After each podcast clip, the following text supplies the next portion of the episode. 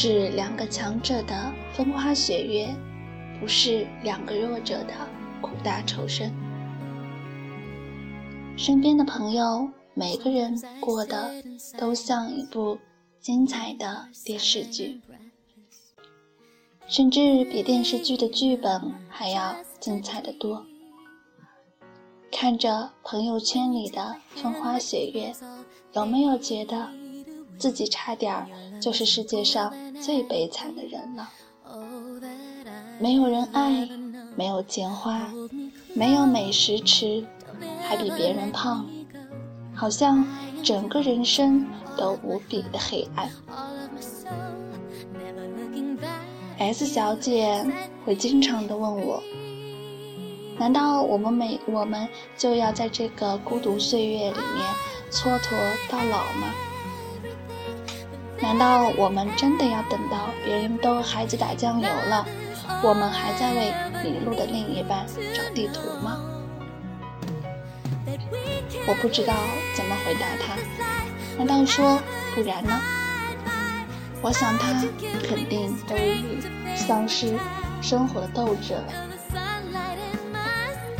可是话说回来，不然呢？不然我们还能怎样？站在马路边，拿块废报纸，写上招聘男友吗？那岂不是笑掉了大牙？当然，我也相信，应征者应该排着大长队而来。可是质量和水平也可想而知。记得之前在知乎看到了一个问题：如果我说我考研只是为了找到更高档次、更好的男朋友，你们会鄙视我吗？可见人家姑娘都知道，想找条件好的男人，先要到那个圈子里去，而进那个圈子的前提是提高自己。别觉得自己去研究生院里溜达了一圈，就能与男神不期而遇了。虽然这个问题的下面，忽悠们说好男人都去出国工作创业了，唯独没有去读研的。可是至少这个姑娘知道源头，而不是在马路上等着天上掉馅饼。那不如去去站马路。看到好车碰瓷儿来的靠谱，当然，也许会有哪个吃多了山珍海味，想尝一下青野小菜的高富帅、高富帅 CEO、霸道总裁，一不小心看上了你。但是你能保证，就凭你那清新脱俗、纯洁小白的标签，能让你嫁入豪门吗？门当户对这个词一点都不假，不仅仅是指家庭条件的吻合，更多的是两个人自身条件的吻合和冲击。举个不恰当的例子，霸道总裁约你去海滩潜水了，你说你不会游泳；霸道总裁约你去刷卡购物了，你说你你连哪个东西贵都不知道。霸道总裁约你去参加舞会，你说你连高跟鞋都不会穿，别逗了。我要是霸道总裁，我也分分钟甩你。当然，姑娘们，你们还是别做霸道总裁的梦了，那跟你根本就不是一个世界的人。就算遇到了，也只能像林启正和楚雨，嗯，一般。撕心裂肺的爱过后，终要分道扬镳。毕竟，女主不能为男主提供任何实质性的帮助。这种差异性，在他们第一次吃饭的街边火锅店就看出来了。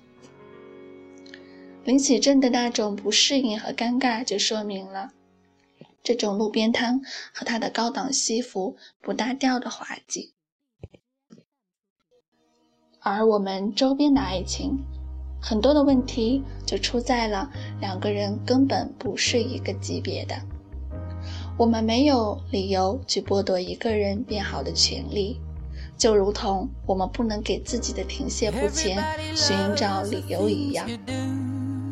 强者的爱情画面应该是一个奏乐，一个歌舞；而弱者的爱情就是一个骂另一个不会挣钱，另一个骂这个不会持家。这个骂另一个没用，另一个骂这个窝囊。毕竟巧妇难为难为无米之炊。你媳妇再会做饭，可你连米都买不起。我相信你媳妇再爱你。也不可能跟你一辈子，别说一辈子，几天都饿死了。那他再苦练做饭技能，也是无处施展。而我也相信，这个时候你媳妇选择离开你，大家不会说你媳妇现实，只会说你无能。而最好的爱不过是。如果前方有一条我曾经跌得面目全非的路，而你执意要去，我希望我爱的方式不是拼命拉着你说不要去不能去，而是给你准备好最耐穿的鞋子，给你备好雨伞，告诉你第二个路口地很滑，第五条街道有小偷，路边的切糕不要买，我要告诉你去吧，回来家里有饭。我想，最好的爱应该是我爱你，而你是自由的。而同样，他爱你，他去什么地方都会和你商量，不会只想着自己。无论去哪都带着你，见到谁都会自豪地介绍你。他爱你，所以在必须分开的时候，不会告诉你甜言蜜语。而是在你睡觉的时候偷偷离开，因为眼看着分别总是那么的痛苦。有时候我们说现实很俗，婚姻是爱情的坟墓，其实他们不俗，是我们被这个环境迫害的变俗了。我们在堕落，我们在堕落自己的同时，却要求对方像超人一样什么都会。那对方需要你的时候，你却只会说不知道、不清楚，我也不懂。那你觉得还有什么要聊下去的意思呢？久而久之，就又变成了柴米油盐酱醋酱醋茶，或者说，家就是一个睡觉的地方。同床异梦也有这样的吗？记得之前看过一句话，特别喜欢。说什么才算一个合格的男友？是恋人，也是朋友，可以走心，不可以走肾，可以交流灵魂，也可以逗逼犯二，可以一起装逼，也可以一起撸串儿，呵护你，激励你，宠爱你，但不宠溺你，愿意陪你一起看更广阔的世界，愿意跟你一起努力去经历更完完整的人生。所以，我只是希望我们自己变得强大，可以让命运掌握在自己的手中，而不是做个男人的附属品，苛求他们施舍给我们一些爱。强者对强者才能擦出爱情的火花，弱者对弱者只有对生活的不满和抱怨。所以，想要你的爱情和婚姻保持持久。那就让自己和你的另一半不断变强。当然，如果你觉得你很了不起，是你的男男人不如你，那我建议你趁早趁早甩之。毕竟你俩心里都是不愉快的。你觉得没有，他觉得没有男人的尊严，你觉得这个男人很窝囊。我还是赞同这个世上应该女人崇拜男人的。所以。你俩趁早一拍两散，各自撒欢。